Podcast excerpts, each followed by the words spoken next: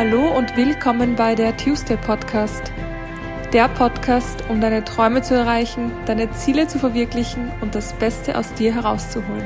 Der Podcast, bei dem es nur um dich geht und du dir ein paar Minuten schenkst, weil du der wichtigste Mensch in deinem Leben bist. Tu es für dich. Mein Name ist Anna-Maria Doss und ich freue mich sehr, dass du wieder dabei bist. Heute ist die Folge ein bisschen verspätet hochgeladen, aber die Woche ist generell alles ein bisschen verspäteter, weil ich gestern erst aus Bali zurückgekommen bin. Das war eine spontan doch längere Reise und jetzt Stück für Stück versuche wieder zurück in den Alltag zu finden. Auf jeden Fall habe ich heute ein spontanes Mindset äh, Mindset Q&A für euch. Ich habe auf Instagram jeden Montag ein Money, Monday Mindset Q&A. Wow, ich bin echt müde.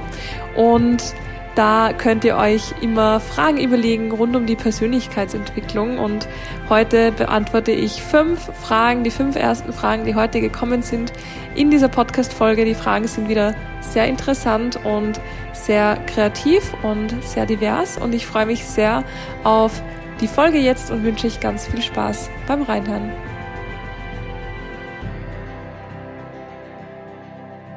Die erste Frage, die ich heute bekommen habe, ist die Frage, wie schaffe ich es positiver zu denken?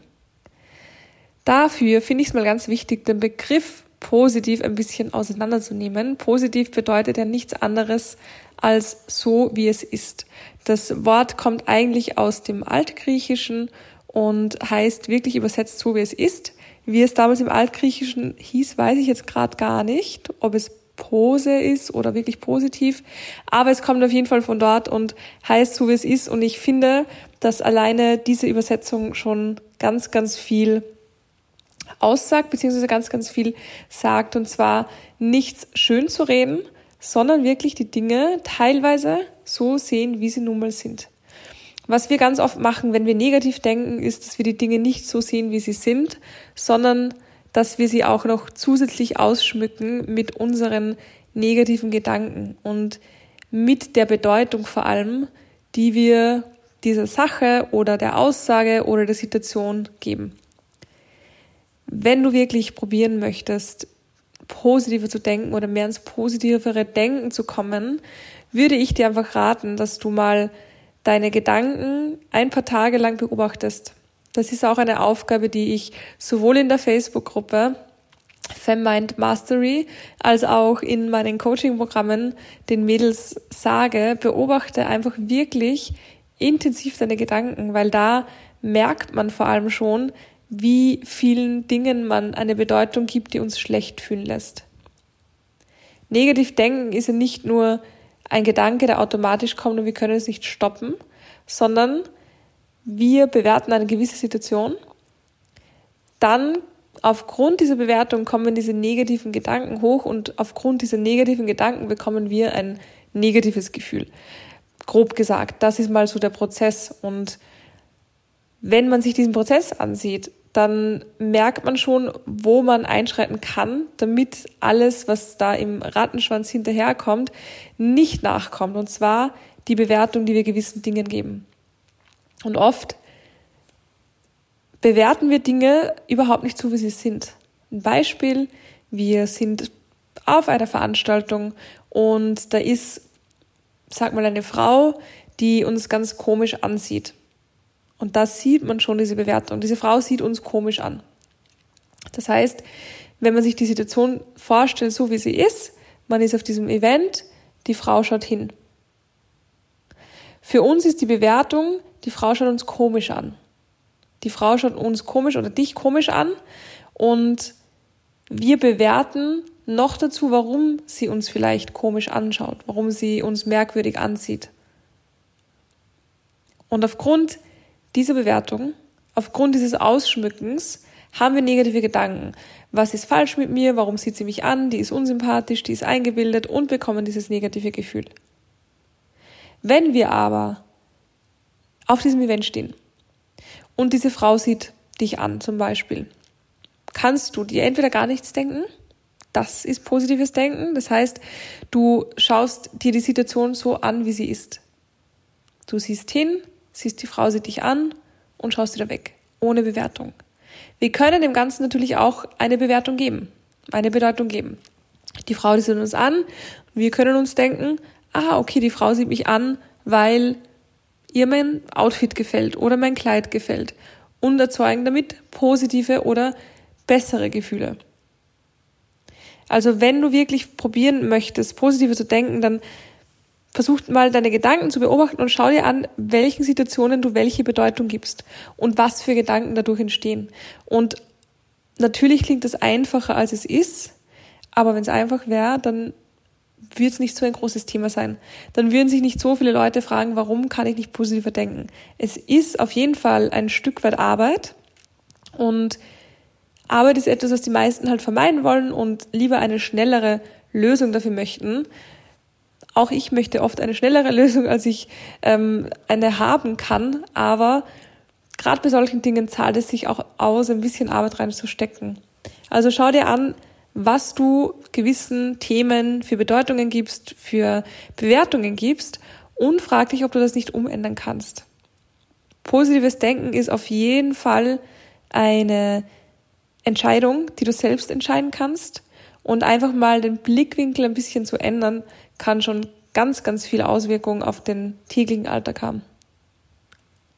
Die zweite Frage ist, liebe Anna, wie findest du den Mut für so viele Dinge?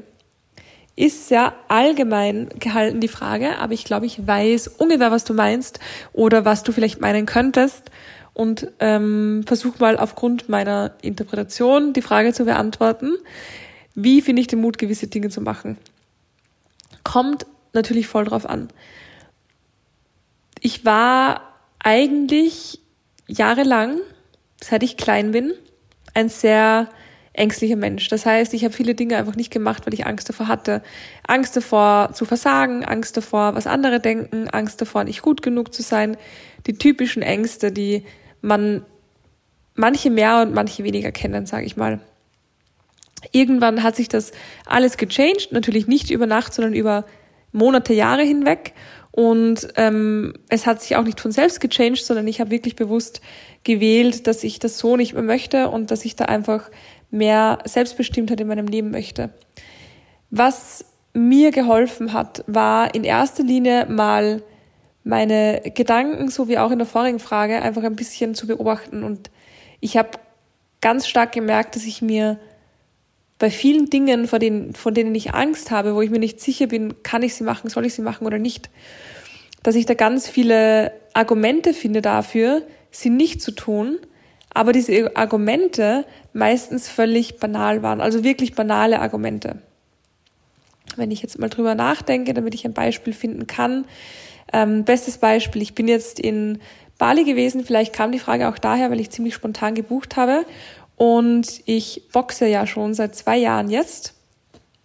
Wissen nicht ähm, alle, die hier zuhören, weil ich glaube auch nicht, dass alle auf Social Media sind, aber ich boxe auf jeden Fall seit zwei Jahren. Mir macht die Sportart extrem Spaß weil es tatsächlich die erste Sportart ist, wo ich das Gefühl habe, ich kann sie gut. Also ich habe Talent und ich auch andere Aspekte mag, also ganz viele Aspekte, wie zum Beispiel, dass man wirklich eine Stunde in den Moment kommen muss, um auch wirklich fokussiert bleiben zu können und richtig agieren zu können. Jedenfalls habe ich irgendwann dann auch mitbekommen, dass es ja auch ganz viele verschiedene Boxarten gibt, wie zum Beispiel unter anderem das Thai-Boxen bzw. Muay Thai. Und der Unterschied ist da einfach, dass man noch die Ellbögen dabei hat, die Knie und die Beine, also auch mit den Füßen bzw. Beinen man schlagen kann oder es Schläge gibt. Klingt jetzt alles ein bisschen schlimmer, als es ist. Ich boxe auf jeden Fall nicht, um andere Menschen schlagen zu können, sondern einfach wirklich, um meinem Körper und meinem Geist etwas Gutes zu tun und war auch noch nie im Ring boxen, also um das geht's mir eher weniger. Nichtsdestotrotz weiß ich, dass es Muay Thai Boxen gibt und bisher habe ich es noch nie probiert, weil ich einfach Angst davor hatte. Ich hatte erstens Angst davor, mir weh zu tun. Ich bin ein sehr wehleidiger Mensch und weiß, dass man sich beim Muay Thai einfach weh tut.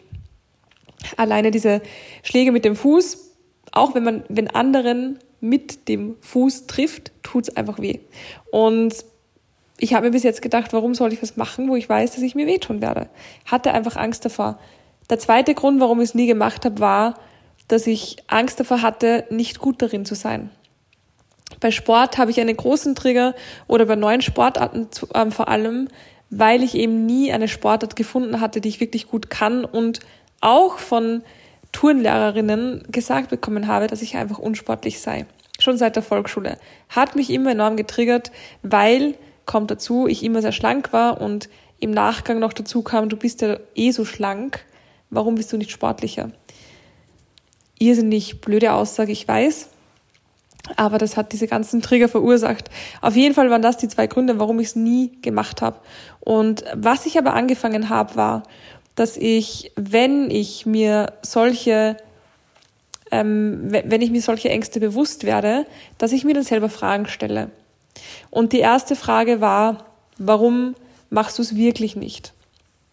Geht es dir nur darum, dass du, dass es weh tut? Weil was, was soll jetzt großartig passieren, wenn es weh tut? Es tut halt weh, kurz oder länger, aber jetzt nicht ganz, ganz enorm, weil gerade wenn man eine Sportart das erste Mal probiert, ist es ja nicht so, dass man sich gleich im Normalfall irgendwie schwer verletzt, weil man da jetzt schon, keine Ahnung, richtig Gas geben kann, sondern man lernt sie ja erst nur. Das war für mich mal die erste banalere Ausrede, das erste banalere Argument. Das zweite war, ich habe Angst, dass ich es nicht gut genug kann. Da habe ich mich dann gefragt, welche Sportart kann man denn gut genug beim ersten Mal? Ich war beim Boxen ganz am Anfang grottenschlecht. Also ich habe mich wirklich bewegt wie ein Bewegungslegastheniker, wie man so schön sagt, und hatte überhaupt keine Kondition und auch überhaupt keine Kontrolle darüber, wie ich meinen Körper bewege. Also war dieses Argument für mich auch ein bisschen klein und ein bisschen banal. Und dann habe ich noch überlegt, was ist das Schlimmste, was passieren könnte. Es könnte sein, dass ich mir wehtue, es könnte auch sein, dass ich merke, ich kann es gar nicht. Das weiß ich aber bei tausend anderen Sporten auch, dass ich es eigentlich nicht gut kann. Und es stört mich mittlerweile auch nicht mehr, weil ich Boxen zum Beispiel gut kann. Lange Rede, kurzer Sinn. Ich habe einfach meine Argumente angesehen und habe herausgefunden, dass jedes Argument ziemlich banal eigentlich ist und habe es dann probiert in Bali, die erste Einheit, und es hat mir mega Spaß gemacht. Ich habe auch sogar die Rückmeldung bekommen, dass ich nicht schlecht bin, beziehungsweise dass ich es ganz gut kann. Mein Vorteil war aber auch einfach, dass ich schon seit zwei Jahren normal boxe und deswegen nicht alle Schläge neu lernen musste, sondern eben nur die neuen, die jetzt nicht mit den Fäusten normalerweise passieren. Da habe ich wieder mal gemerkt, wenn wir immer Angst vor allem haben, dann werden wir nie herausfinden, was wir können und was wir nicht können. Und auch das sind ganz, ganz wichtige Learnings einfach. Man sagt nicht umsonst, den Mutigen gehört die Welt oder Mutige, die Mutigen werden belohnt. Und das kann ich absolut unterstreichen. Jetzt nicht, dass den Mutigen die Welt gehört, ist ein bisschen übertrieben gesagt, aber ich glaube, die Message versteht man dahinter einfach. Und deswegen kann ich dir einfach als Herz legen, probier Dinge einfach aus, damit du dir auch dieses Selbstvertrauen aufbauen kannst, dass du auch dann noch dieselbe Person bist und gleich viel wert bist und auf beiden Beinen stehst, wenn du etwas nicht schaffst. Und gerade die Dinge, die uns Angst machen und die wir trotzdem tun, sind die, die uns am größten werden lassen und die uns am meisten wachsen lassen. Zu 100 Prozent. Und ich habe viele Sachen gemacht, vor denen ich Angst hatte, die dann nicht geklappt haben. Aber ich habe trotzdem was gelernt, ich habe mir trotzdem was mitgenommen. Das heißt, wenn du Angst vor etwas hast, etwas zu tun, dann kannst du in keinem Fall verlieren. Weil entweder lernst du daraus oder, da gibt es einen Spruch, entweder gewinnst du oder entweder lernst du. Für mich ist der Spruch sehr ähm, schön und ich weiß, was gemeint ist damit, aber für mich gibt es da überhaupt kein entweder oder, sondern man gewinnt in beiden. Also entweder gewinnt man oder man gewinnt und lernt. Oder besser gesagt, man kann nur gewinnen und lernen, weil ich finde, in beiden Outcomes gewinnt man und lernt man. Weil sobald man lernt, gewinnt man. Gut, ich glaube, ich weiß, äh, ich glaube, ihr wisst, was ich damit meine. Aber ähm, das ist so mein, mein Tipp an dich, dass du dir einfach deine Argumente ansiehst, wenn die Angst wieder überhand nimmt und dir irgendwelche Sachen in den Kopf setzt. Ich merke wirklich, dass ich noch ziemlich müde bin. Es ist in Bali jetzt, ich habe jetzt ähm, 17.30 Uhr, wo ich gerade aufnehme, oder 17 Uhr nicht, wo ich angefangen habe. Und da ist es gerade in Bali, ähm, kurz rechnen, sieben Stunden, ist es, ich glaube, 12 Uhr. Ja, 12. Und um die Zeit bin ich immer schon im Bett gelegen. Also bin ein bisschen müde. Verzeiht mir, wenn da ein paar Wörter nicht existent sind oder ein paar Sätze keinen Sinn machen. Ich komme zur dritten Frage und zwar die Frage, wie planst du dir deine Wochen immer ein? Diese Frage ist eine sehr gute Frage, weil ich sehr, sehr wenig meine Wochen einplane, aber immer meine Woche. Also mehr als eine Woche voraus plane ich sehr, sehr selten, außer ich weiß, da habe ich einen Termin, den ich ähm, nicht absagen kann oder der einfach wirklich da ist, wie zum Beispiel jetzt in ein paar Tagen wieder meine Ausbildung am Wochenende. Das muss ich natürlich planen und da komme ich halt nicht drum rum. Aber mehr als das mache ich tatsächlich nicht. Was ich mache auf jeden Fall ist jedes Wochenende meine darauffolgende Woche zu planen und das sieht für mich folgendermaßen aus. Es gibt Termine, die ich äh, nicht verschieben kann, wie zum Beispiel ähm, der Tag, an dem ich in der Praxis sitze. Das ist immer an einem Vormittag unter der Woche und das ist immer derselbe Tag und da gibt es zum Beispiel nichts, was ich da neu planen muss. Was ich ansonsten immer plane, sind natürlich meine Calls, also meine Coaching-Calls. Die sind aber auch jede Woche ein bisschen unterschiedlich, weil es natürlich mal sein kann, dass ich irgendwo einen Termin ähm, habe und den Call einfach später mache. Das mache ich aber auch am Wochenende davor. Und ansonsten ist es aber meistens sehr, ähm, sehr individuell, würde ich sagen. Podcast-Aufnahme habe ich normalerweise zum Beispiel immer donnerstags, aber das Studio wird oft auch von anderen Artists oder anderen Podcasterinnen benötigt und deswegen kann es auch mal sein, dass ich ähm, an einem anderen Tag aufnehme oder jetzt gerade von zu Hause aufnehme. Also wie ihr seht, meine Woche zu planen ist immer wirklich sehr individuell. Ich habe mir eigentlich vorgenommen für dieses Jahr, dass ich das alles ein bisschen, bisschen durchdachter plane oder ein bisschen mehr im Voraus plane. Aber dadurch, dass ich dieses Jahr erst einen Tag zu Hause war, und zwar gestern, da ich eben von Bali zurückgekommen bin, habe ich da noch nicht ganz reingefunden. Ist aber definitiv etwas, was ich machen möchte. Was meine ich da damit? Da kann ich euch auch einen Einblick geben. Vielleicht hilft es ja wem.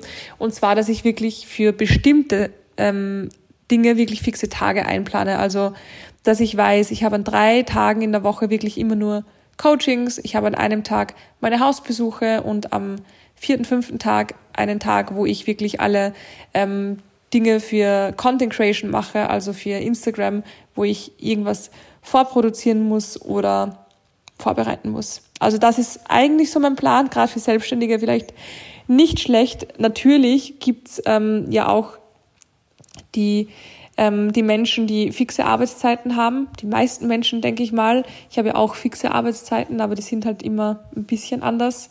Ähm, wenn du da jetzt einen ähm, typischen 9 to 5 oder wie es bei uns in Österreich eher ist, 8 to 4 Job hast, dann würde ich dir einfach eine Morgenroutine ans Herz legen, damit du nicht so viel darüber nachdenken musst, was du am Morgen machst. Also ich habe auch eine ganz tolle Podcast-Folge über Routinen, die lege ich dir ans Herz. Ich glaube, die war vor vier Wochen, fünf Wochen. Und da erkläre ich auch ganz genau, wie ich meine Routinen plane.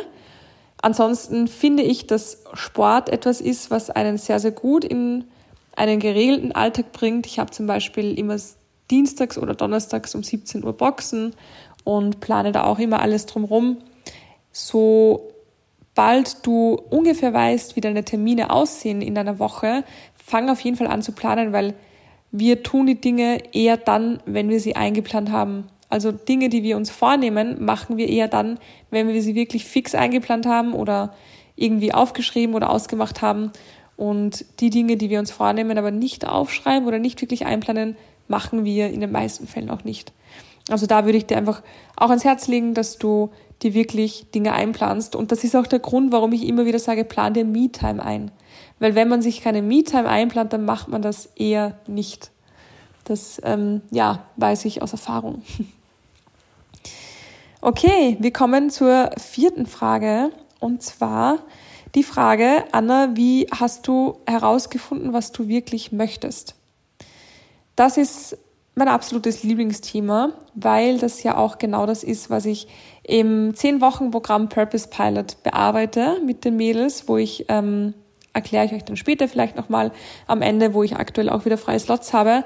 Auf jeden Fall mag ich dieses Thema sehr, weil ähm, das genau das ist, was ich eben im Programm mache und der Grund, warum ich genau das mache, eben auch der ist, weil es mir ein Herzensthema ist. Ich finde es so wichtig, dass man für sich definiert, was man nicht nur im Leben möchte, sondern auch, was man beruflich möchte und wohin man möchte.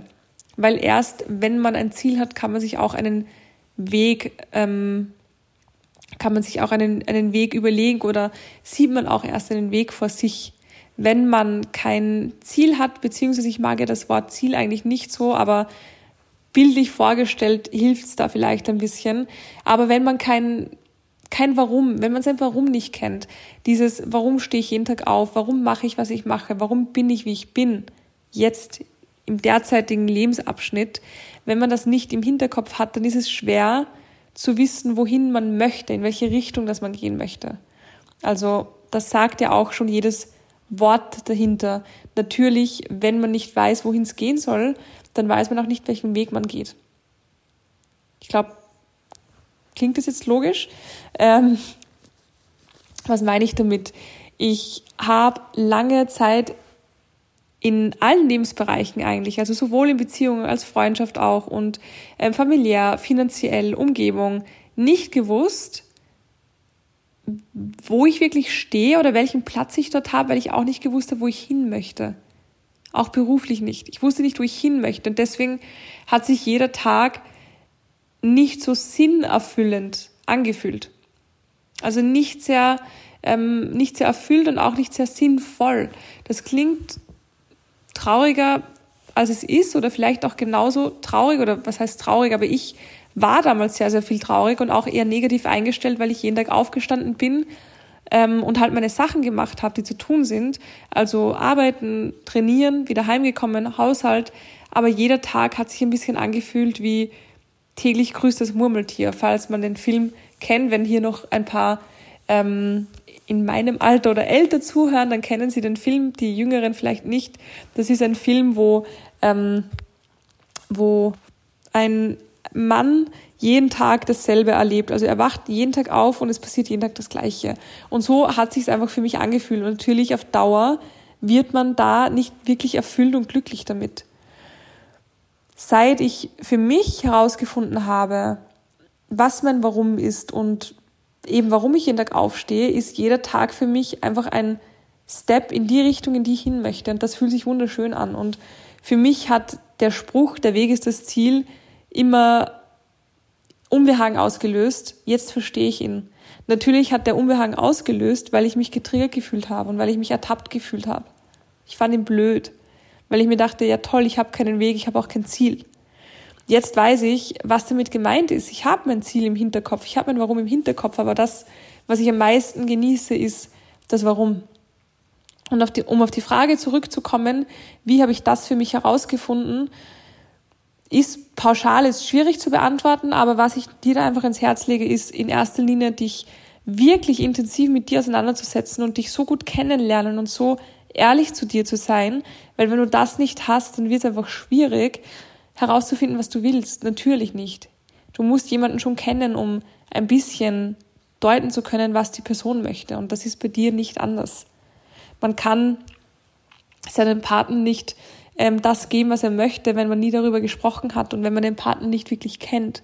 Wenn ich jetzt ähm, beim ersten Date überlege, okay, was könnte der Mann alles wollen, könnte ich wahrscheinlich nicht wirklich sagen, weil entweder der Mann erzählt mir nur das, was ich hören möchte, oder ich kenne ihn einfach zu schlecht. Und dasselbe ist natürlich auch mit dir und ja, auch wir erzählen uns manchmal das, was wir hören wollen, weil es einfach komfortabler ist und weil es ähm, gemütlicher ist und weil alles andere ein Weg ist, der Arbeit mit sich bringt. Aber es zahlt sich zu hundertfach aus und was auch für mich ganz essentiell war, ist ehrlich mit mir zu sein. Ehrlich mit mir zu sein, ohne jetzt darüber nachzudenken, was es für Konsequenzen mit sich zieht. Weil wenn ich früher ehrlich, ehrlicher mit mir gewesen wäre, dann hätte ich früher schon angefangen, das zu tun, was ich wirklich möchte. Und deswegen würde ich dir das auch ans Herz legen und dann natürlich auch wirklich alles intensiv durchzubearbeiten und dich auch viel herumzuprobieren. dir den Druck rauszunehmen, dass du es jetzt schon wissen musst, sondern dir Zeit dazu, dafür zu geben, weil wenn du es mal hast, dann kann es dir eh keiner mehr nehmen. Ich habe früher immer gesagt, ich bin der Typ dafür, der gefühlt alle paar Jahre einen anderen Job braucht, weil mir so schnell langweilig wird. Und ich habe mir das wirklich auch eingeredet. Ich habe das ganz lange Zeit geglaubt, dass ich ein Mensch bin, der ganz viel Abwechslung braucht und ganz viel verschiedene Berufe, weil mir ja so schnell langweilig wird. Turns out, dass ich einfach nicht das Richtige gemacht habe. Und ja, ich brauche noch ganz viel Abwechslung, aber ich mache das, was ich jetzt mache, schon so lange und ich liebe es jeden Tag. Und ich kann in diesem Beruf, den ich mache und in, in diesem in diesem Bereich, den ich mache, in der Persönlichkeitsentwicklung und in der mentalen Gesundheit und in der Mental Coach Richtung, ich kann da so viel machen, was mir Abwechslung bringt. Aber alles, was ich mache, ist auf demselben Weg, wo ich hin möchte. Und das macht einen deutlichen Unterschied. Ich hoffe, ich konnte deine Frage akkurat beantworten. Wir kommen zur letzten Frage, die ich ganz, ganz schön finde, und zwar, was gibt dir Energie? Ähm, ganz, ganz viel. Was mir ganz viel Energie gibt, ist natürlich Sonne. Und ich glaube, jeden Menschen, das können wir gar nicht irgendwie ähm, steuern, das gibt uns einfach Energie. Mir gibt es tatsächlich ganz viel Energie. Also ich merke wirklich, dass Sonne für mich ganz essentiell ist und dass ich ganz viel davon brauche. Mein Körper kann aber auch kein Vitamin D aufnehmen, das muss ich supplementieren. Vielleicht ist auch das der Grund, warum ich so viel Sonne brauche und warum es mir so viel Energie gibt. Was mir auch Energie gibt, ist ein gutes Essen.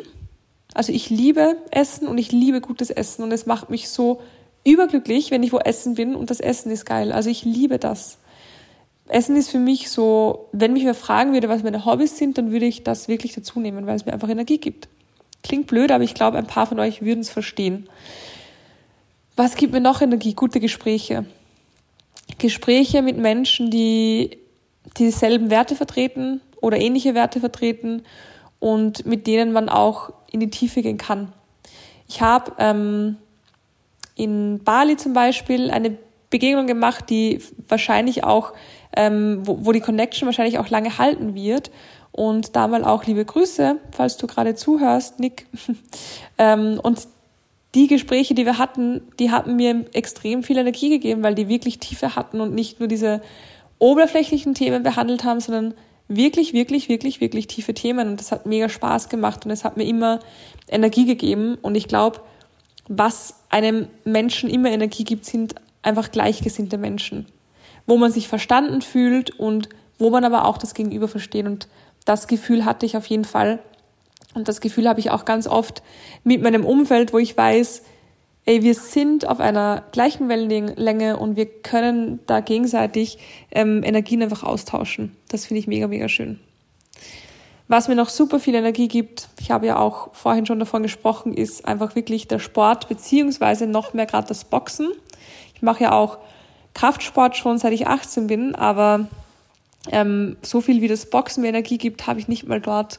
Und ja, das finde ich auch ähm, mega, mega schön, gibt mir auch super, super viel Energie und ist definitiv etwas, was ich auch dieses Jahr noch mehr vertiefen möchte. Und da hat mir Bali schon einen richtig guten Startschuss gegeben.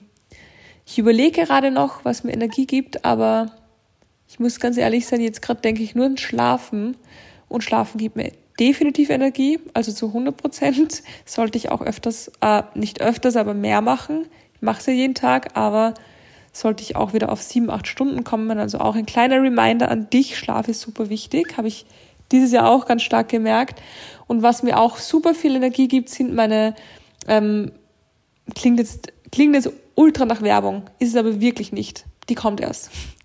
Ähm, was mir aber wirklich ultra viel Energie gibt, ähm, sind meine Online-Workshops und auch meine Calls. Also das ist für mich so schön, ähm, Menschen zu sehen, die sich für dieselben Themen interessieren, Menschen beim Wachsen zuzusehen und zu sehen, wenn das, was ich sage, ankommt, das gibt mir super viel Energie. Und ich bekomme auch immer ganz viel Feedback. Natürlich gibt mir auch das Energie und jeder Mensch würde lügen, der sagt, Feedback ist mir scheißegal, vor allem bei Dingen, die man wirklich liebt und die auch mit anderen Menschen zu tun haben.